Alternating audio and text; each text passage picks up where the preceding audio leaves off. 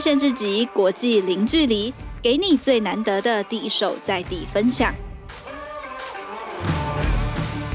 Hello，大家好，一个礼拜过去，又和大家空中相见了。这礼拜久违的我和祥仪都在线上，那今天我们要连线日本。这礼拜的来宾不得了，他的职业旅程就是一个神字。那除了所待公司都是巨头公司之外呢，产业从游戏跨足娱乐，又从娱乐延伸到科技业，台美日商通通都待过。那为什么这礼拜会找他呢？我想蛮多听众朋友们，不管是自己或是身边的人啊。应该或多或少都有订阅追剧平台 Netflix 的习惯，而 Netflix 的相关新闻最近充斥在各个社群平台上，从股价到公司员工的来去等等。所以今天我们邀请到曾在 Netflix 工作过的专栏作者 Humphrey 来和我们分享第一线观察的故事。祥仪是不是觉得讲到这里，觉得 Humphrey 其实还有超多背景可以和大家补充？哦，对对对对对，我想说先请 Humphrey 跟大家自我介绍一下。好，Humphrey 也是我崇拜的大大，我现在那个讲话声音应该会有点抖这样子。哎、欸，对，就是我对年纪有点大，所以声音可能会有点抖，不好意思，是我的声音有点大。对，先先自我介绍一下，对，其实我就是，呃，我还蛮，我还还我是正常背景还蛮单纯的，就是在台湾出生长大，然后呃，我没有。没有没有出国留学过，这样，也就是说从小到大都在台湾，那台在台湾完成呃完成学业，到大学毕业，然后当完兵，然后就正常去上班这样子。那呃我自己的话，呃因为从小就可能是兴趣太广吧，然后家里都不太管我嘛，那所以所以就是蛮任性的，那那就是喜欢东摸摸西摸摸，什么都摸一下这样子，所以呃成长过程比较不务正业这样子，就是说。比如说，我从小比如喜欢机械啊，喜欢车子，那虽然这大家都一样，但是呢，到国中之后呢，有有一天就是，呃，因为我哥从万年买了一本日文的钢弹书回来，然后就改变了我的一生，这样踏上阿宅的路这样子。然后呢，就因为那本书，就开始让我呃开始对，因为你知道拿到一本书的时候，你日文当然不懂嘛，你因为先看图，然后等到图看完之后，那那时候那个时代资讯不发达。你又没东西可以看，所以你就只能开始看字，然后就会想要把它读懂，然后就开始把把爸爸以前的大学的日文课本挖出来，开始学五十音，然后所以从就是国中就开始这样自己摸摸摸，然后听一些呃日文歌的录音带，那时候还是录音带，对，然后呢呃后来到高中的时候呢，就因为对动漫动漫已经是算有兴趣了嘛，嗯，所以就。到处乱跑，就认识了一群比较早期，在台湾比较早期，对，在做从事动漫相关的人。那相对来说就被介绍，就开始做一些翻译，嗯，就是翻译一些动画的字幕，然后或者是一些漫画漫画的翻译这样子。然后这个东西就做了从高中到大学，那一路中我就是喜欢动漫这样子，然后自己就是在大学的时候也是成立动漫社。然后呢，到毕业之后去。当兵回来，呃，一开始我我算是因为是日文系毕业，回来那一 我一开始我是念环境工程，但是呃念到一半就是发现觉得自己可能是阿宅有关系吧，对日文科就对人文科学比较兴趣，所以变成从呃从第二类组转到第一类组，就转到了日文系去，所以我最后毕业的时候是日文系，呃，然后呢就因为用了这个日文专业，我就开始先到报社先做编译。然后呢，编译做了一下之后呢，就呃，因为那是产业报，那所以我就开始做做那个产业分析，然后开始写一些当时他日本比较接近的一些产业的分析报道。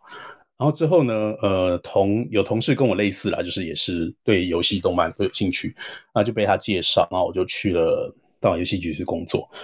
然后呢，就因为在游戏局里面工作，当时呃，游戏局在东京有一分公司，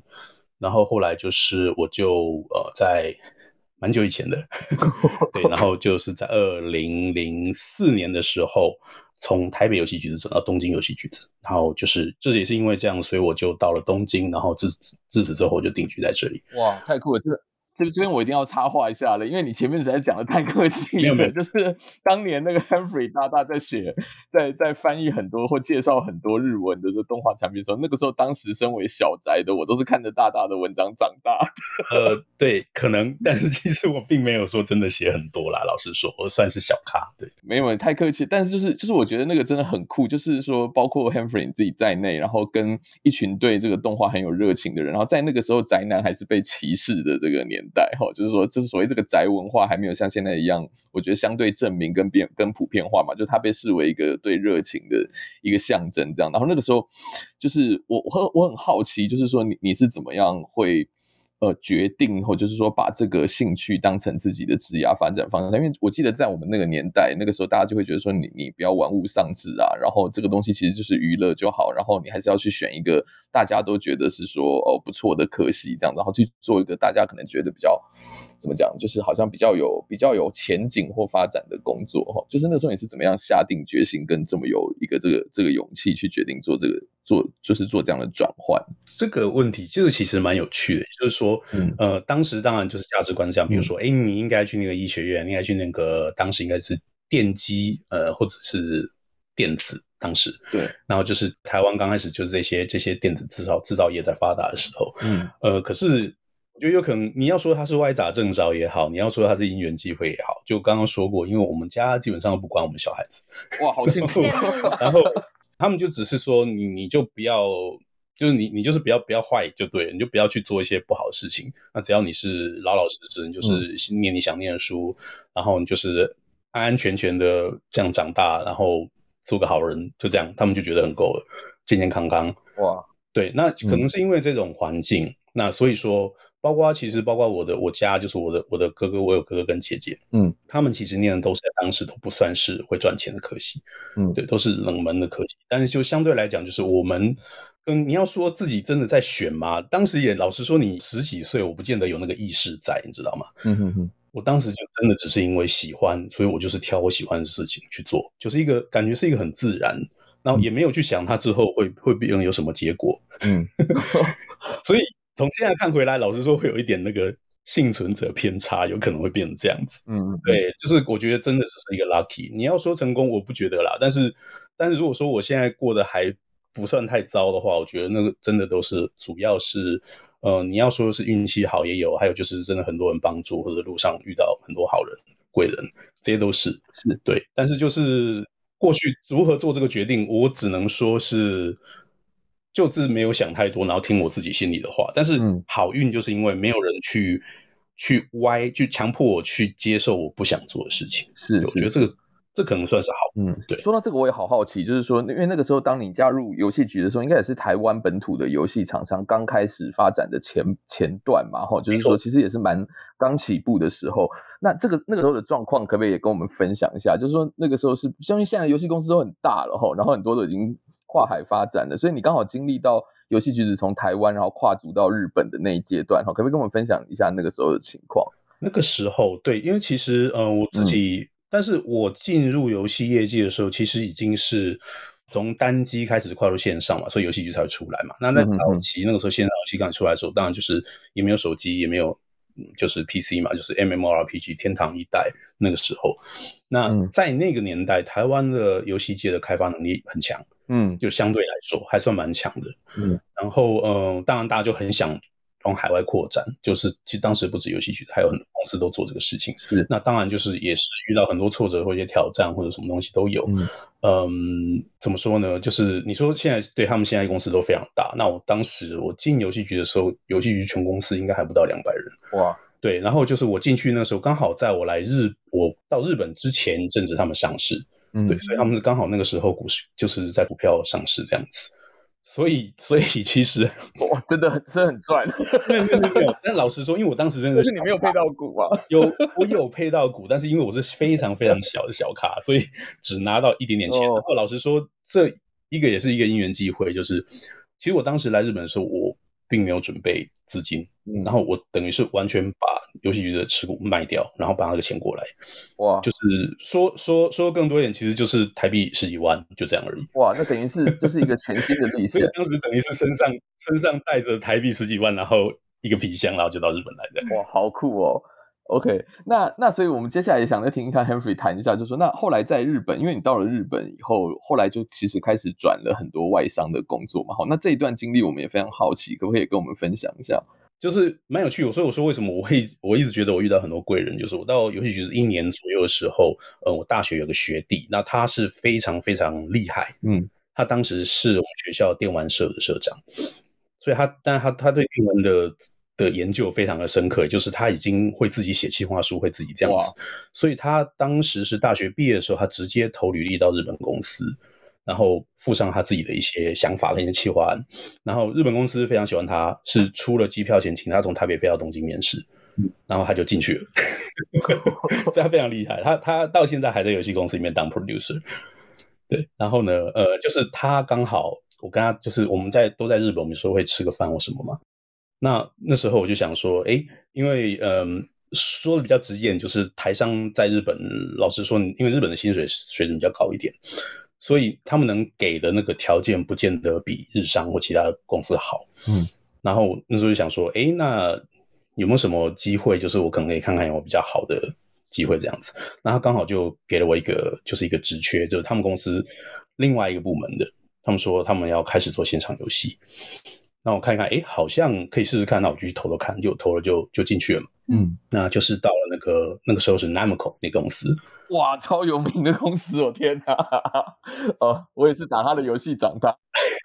我们都是啊，这样。对，然后就到 Namco，那那因为他们刚好那时候在他们第一次要开始做 PC 的线上游戏，嗯，他们那时候是选选了那个 Tales of Eternia，我不知道台湾翻什么名字，就是 Tales 系列的，嗯、对，永恒传奇是有点对。有点有点久了，对对对对对，嗯，对，它就是它的 RPG RPG 的看板上版，对对对，这个很有名的，对。然后呢，我就去那边嘛，然后就等于是就是当了 PM 这样子，就是把就是把一些经验带过去，然后比如说帮他们就是一些线上游戏该有的该怎么运营这样子，然后同时也是带着他们游戏那时候就是去去谈授权，去了中国，然后去了就当然有到台湾之类的这样子，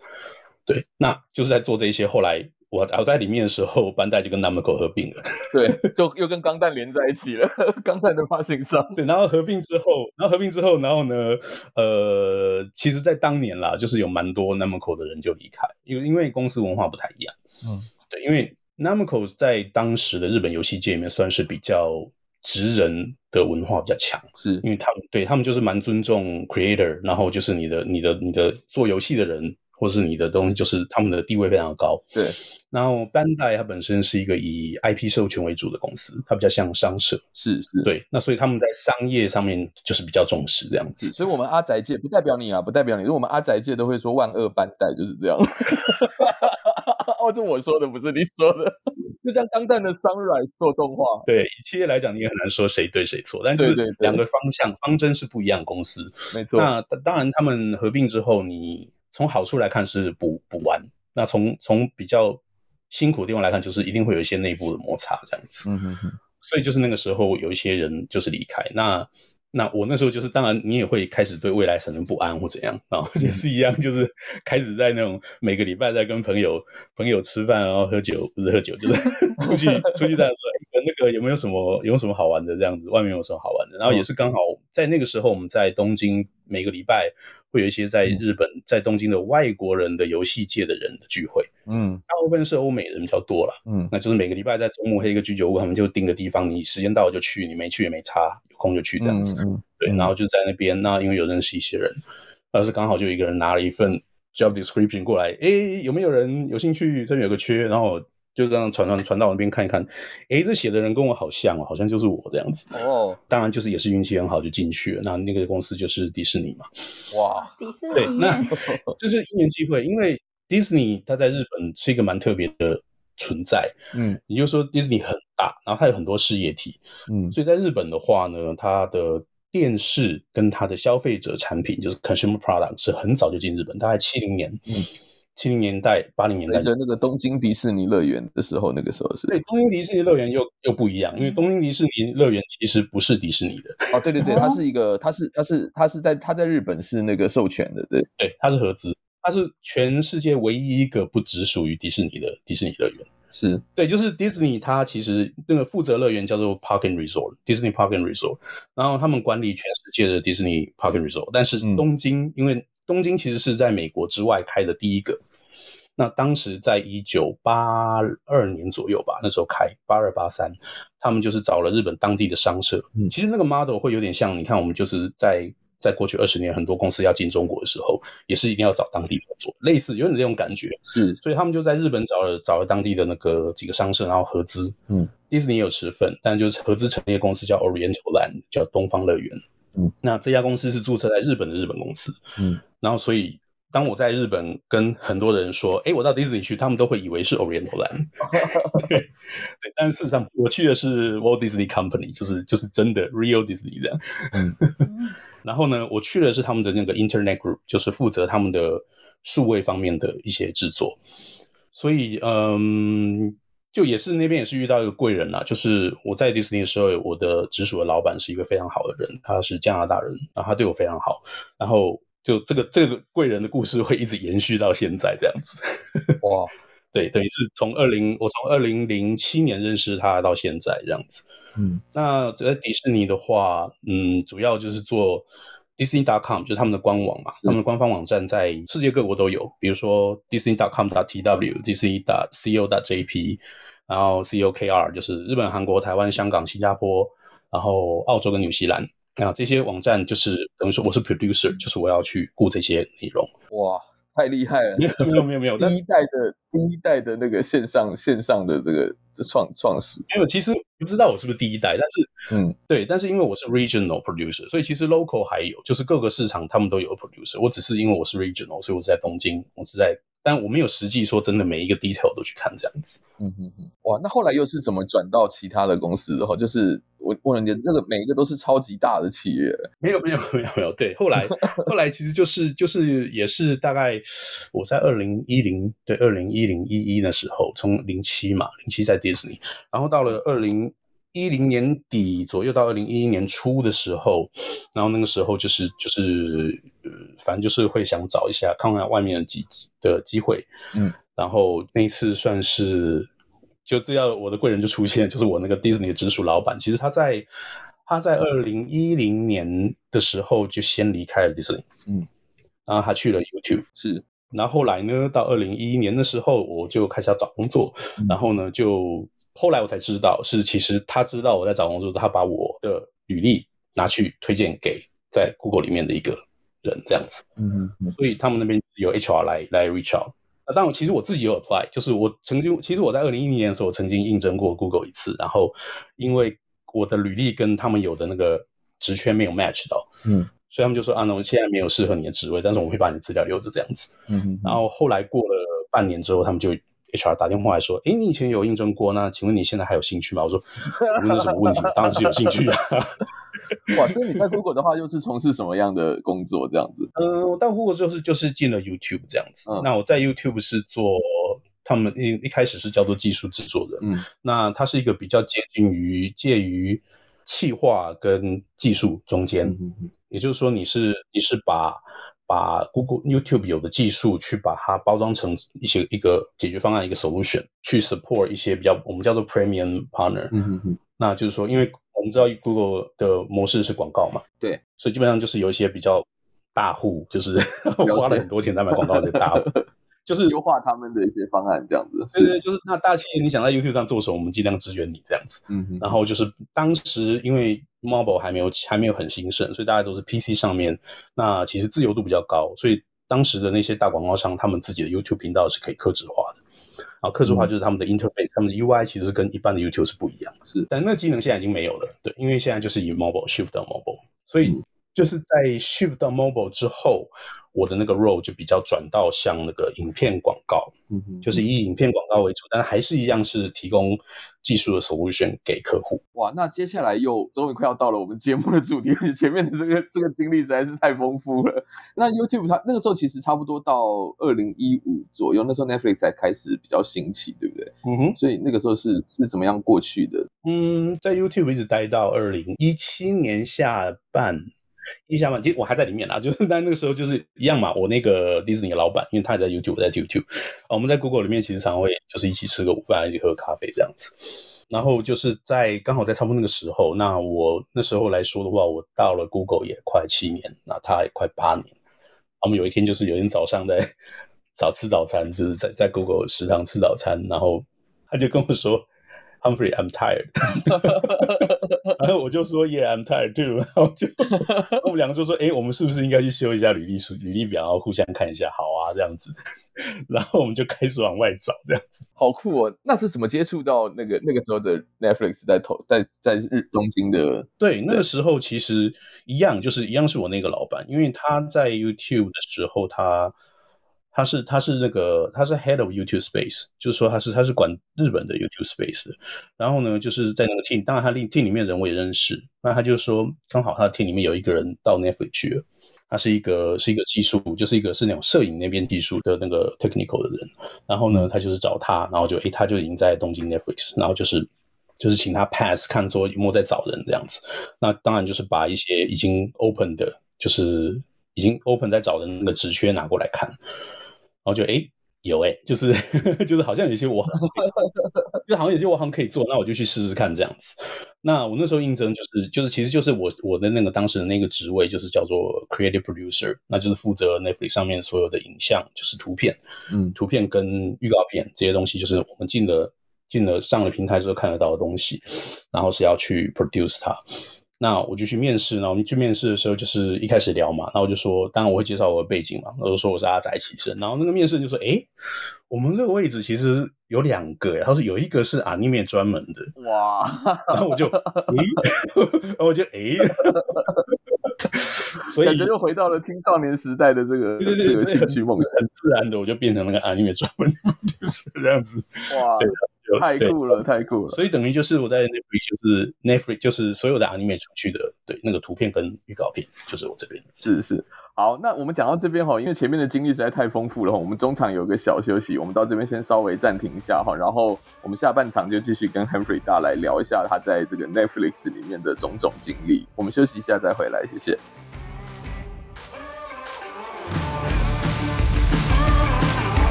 欢迎回到节目。前面我们听到 Humphrey 大精彩强大的职涯故事中，其实有很多都是 Humphrey 大很客气的，但是还是祝大家人生中也都有满满的贵人。那如果线上有钢蛋迷在线上的话呢，也欢迎留言跟我们打个招呼。接下来下半段呢，我们要请 Humphrey 大和我们分享在 Netflix。观察呢，当时在 Netflix 的观察上，因为现在 Netflix 快速崛起嘛，那很多人都归功于说他们的员工和企业文化。那就您在里面的观察，有没有哪些状况是真实的情况，或者是有一些哪些是误解需要辟谣呢？OK。对，好，我想就是说，外面其实很多报道，就是有很多人的看法，也比如说，就是我们不是家人啦，就是员工不是家人啦，然后反正我们只拿最好的人啦，然后就是听起来就是很现实。简单来讲，嗯、就是说好像好像你你很强，我就用你，然后你不行，我就把你踢走。对，嗯、那但是我觉得就是说，你叙述这些现象的时候，其实我想，呃，大部分现象都是事实。嗯，也就是说，你从外面看起来，或者其实。它就是一个现，就是一个事实，就是确实是你就是进去，然后你就是工作，然后如果这样那那你就离开，就是这样子。那只是说你用什么角度去看这个文化，那。当然，我想说，因因因为我带过 Google，那跟 Netflix，那基本上我自己的个人的感觉，不呃这边可能要先做一些 disclaimer，就是这真的是我个人观察到的东西，因为我我也我也不敢保证说我看到的 Netflix 就是全部，嗯，因为毕竟我也是其中一个人，那包当然其他企业也是一样，嗯，所以嗯、呃，我自己觉得 Google，比如说 Google 的文化好，Google 文化它其实比较偏向学校，嗯。那可能跟创业者有关，就是 Larry 跟 Sergey，因为他们其实在创业之前，他们没有没有去工作过，所以当他们建立一个公司的时候，他们在想他们理想的文化什么，他们就想到他们自己以前学校就是 Stanford 啊，都很快乐，所以他们其实其实 Google 整个结构跟它的文化是 base 在一个大学的校园建起来的，所以就是说你在里面你就觉得比较就是一种你会觉得它跟一般公司是不一样的这样子，嗯、但相对来讲呢，就是。Netflix 在另一个极端，就是你我到了 Netflix 的时候，当然第一个你就会觉得到说，它其实是一个，我很喜欢说它是一个职业职业球队，比如说职业棒球队、职业篮球，whatever。当然就是它是一个，你进了这些公司，就是你等于是加入一个职业棒球队，这样说好了。那为什么你能够加入一个职业棒球队？一定是因为你打球很厉害，嗯、然后他们想要你来。那当然，他们为了希望你来，当然就是会给你很好的酬劳。嗯，然后你进去之后就是开始就是训练，然后就开始。比赛，那比赛你当然会赢会输嘛，所以以你的 performance，你的你的表现，你表现是 MVP 这样子哦，你表现很好，就是一直哦，那再重新签约就是给你加薪加薪这样子。但如果哎呀我手受伤了，然后结果我我就没办法赢，嗯、那或者是我一直输，或者甚至没办法上场，那当然就是下一次换约的时候，你可能就薪水会被减很多，或者甚至就是他就不再跟你签约。哦，类似这种这种概念，用对用这种概念去看的话，其实你会觉得，就其实它是 make sense 的。对，也就是说。对，就是说你用什么的角度去看这家公司的文化？那以 Netflix 来讲，应该是说每一家公司都一样了。就是说你如果要进入这家公司的时候，当然你一定要先知道这家公司是什么嘛。对，你不可能说你不知道它是什么样就进去。所以说，某种程度上，呃，进到 Netflix 里面的人，他们多多少少都已经知道这个文化是这样，也就是说，他们自己能够接受。嗯，也就是说，我知道我进去要什么，我也知道他们从我身上要什么，那我们就是一个交易。那这个交易上面，公司拿到他们从我身上想要，但是我从公司拿到我想要的。对，然后这个这个我打个岔哈，就是就是对啊，就是因为因为我们其实，在换电线上有不少就是来自欧美系的外商，然后尤其是美系的外商，然后很多在戏股企业工作的，那基本上就是就是其实。甚至 Google 在这个戏骨的文化里面，可能都还是比较特别的一点哈，因为因为其实像比如说以以美国话，就我所知，他们有一个就是有点像是合意雇佣制然后，他没有像没有像东方社会，就是有点像是说哦，如果你要辞退一个人的话，就是其实是要他有在表现上有什么很多问题啊，或者什么种种种种，然后经历一个特定的流程以后才可以辞退。他基本上可能就是员工可能今天工作不开心，他第二天就递个辞呈就走了。反过来说就是。那个，我我看到我们那篇文章确实有人这样分享，然后然后就是说，那如果你可能一个 quarter 绩绩绩效没有到，或者是说老板觉得你怎么样怎么样，他就觉得说，哎好，那我们的合约就到就就到这里为止，这样这种事情其实也是挺常见的嘛，哈，所以可是刚好有趣的就是在 Henry，但你刚好是在。日本，然后因为日本我们也知道说，它过去就是一个，就是以一个终身雇佣制著名的一个一个企业文化嘛，哈，就大部分的日本企业可能都还有一点这样的影子。那那某种程度上，您又是你也是台湾人嘛，哈，那台湾的企业相对来说也是比较偏向这这个体系的，所以我想可能大家会觉得说，啊，好像什么呃不合呃就什么你没有表表现一步到就叫你走人或什么，好像很残酷。可是好像从另外一个角度来看，其实并不是这样，对不对？对，也就是说，如果你是把自己当做一个是专业的服务者，也就是说，呃，我蛮喜欢，就是说，你到一个公司，你不要把自己当做你是加入一个公司，而是你自己是一个小公司，你是跟这个大公司签约，你在提供你公司里面服务，然后还是他就好像你把自己想成一个包商，他在付钱给你就对了。嗯，那简单来说就是，如果你你没有办法去 meet 到你的能力没办法到他的需求的时候，那其实是你自己公司的问题。嗯，就是说你你会比较不会去怪环境的问题。了解，了解，嗯。说说到这个哈，就是说，因为那个，就是我们知道，就是台湾有翻译这个，就是由这个 Netflix 的创办人他写的这个《零规则》这本书嘛哈，然后在 Netflix 在快速串起，然后取代什么百视达啊等等这些传统的这个影片出租业者的时候，基本上那个时候大家有一度把它奉为圭臬这样子哈，那现在股价跌了，很多人又说又说这个东西是什么都是骗人的或干嘛的哈，那我觉得我觉得我们持平来讲哈，就是就你自己的观察来看的话，你觉得这个以以零规则这一本书哈，就是你你觉得里面比较有参考价值，或是你自己印象比较深刻的会是什么？这样就是请大大在这个时候来帮我们导读，我觉得就会很有公信力。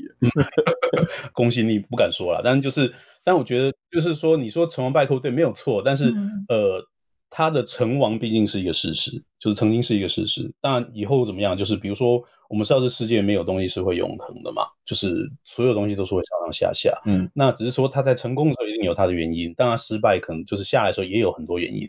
那也许说一个企业，比如说你看到他最近好像挫折往下掉的时候，并不代表他过去的一切就是不好的。相对来讲，一个公司在急速上升的时候，也不代表他所有的一切都是都是圣经这样。对的，对，那。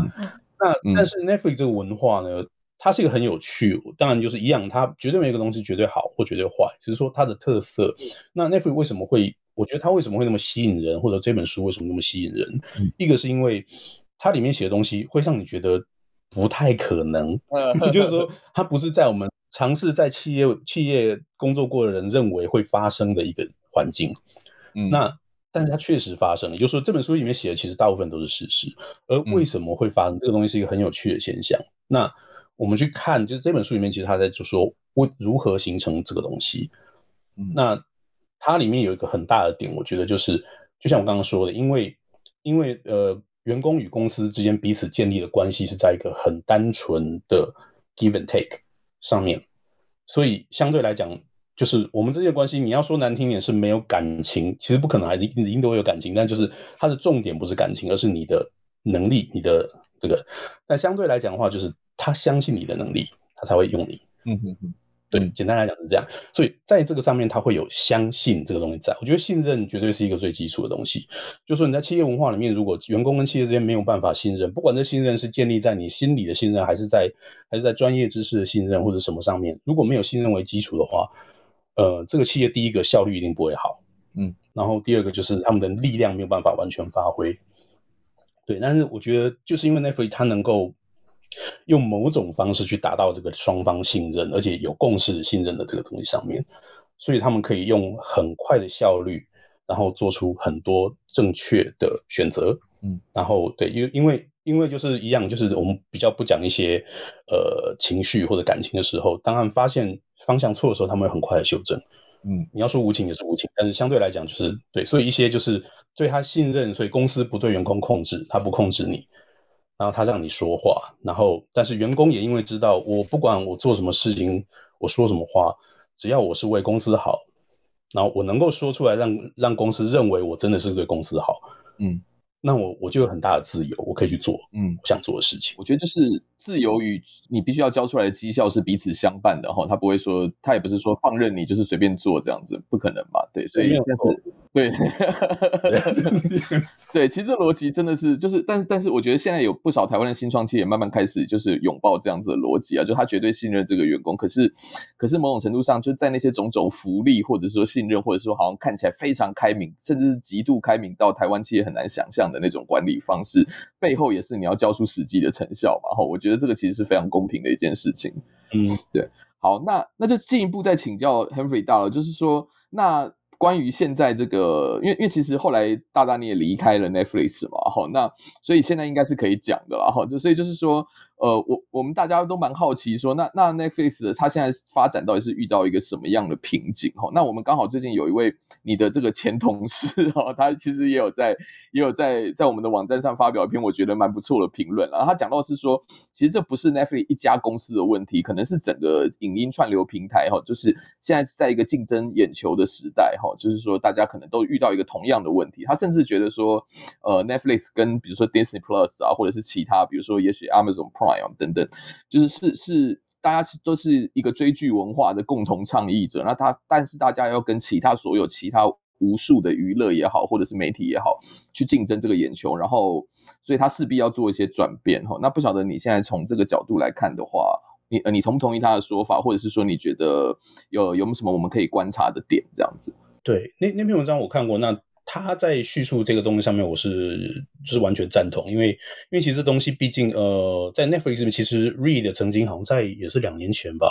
嗯，他们那时候也是在媒体访问的时候，他说过，不是说 Netflix 最大的竞争者是谁，他就说我们的竞争者不是、嗯、不是 Prime Video，也不是那个，我们竞争者是 Fortnite，就是那个游戏嘛，哦、对，他提到说 我们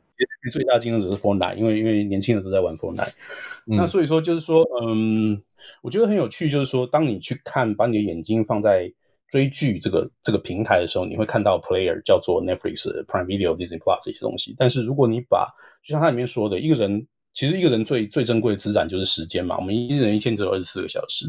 那你能够花多少时间在什么东西上面？嗯，那它能够衍生出什么产业？那这个东西，其实，在戏骨，尤其是在内容产业上，大家都有多多少少都有这种概念。嗯、呃，所以在比如说我在 Net，我在 Google，我在 YouTube 的时候，我们 YouTube 的影片广告有一个概念叫做 Moment，就是说他们其实说，就是说影片如何去抓住 User 的眼球，它最大的一个概念就是你要去去 get 到这个 User 的 Moment。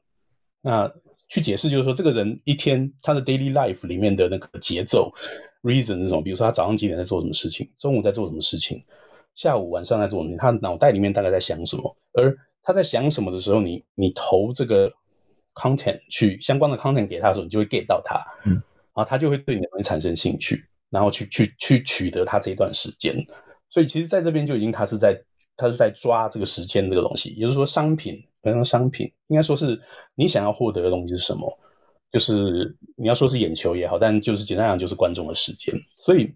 到了 Netflix 说之后，我们现在追剧，大家为什么说不是自己有追剧，而是有其他的东西，游戏什么都好？那我觉得还有一个很有趣的是，因为现在这个时代，嗯，网络化或者说我们的平台，手机我们不离手嘛，我们二十四小时手机都在旁边。那在古代，简单讲古代好了，为什么会觉得说，诶，内容产业好像是一个比较 clutter、比较破碎的方式？那原因是因为在过去的时候，我们的时间其实是被硬体支配的。也就是说，我们早上起来，我们要开电视机看电视，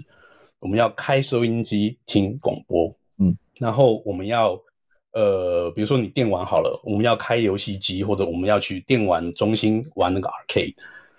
才能够去玩到这个游戏。那你的时间必须是 focus 的，所以你的时间彼此之间是不能够，也就是说，我决定要开始去电玩去去电玩店打电动了，我大概就半个小时不会出来，但是半小时就是他的，对，所以。所以他们的目的只是要让你进来，他就可以获得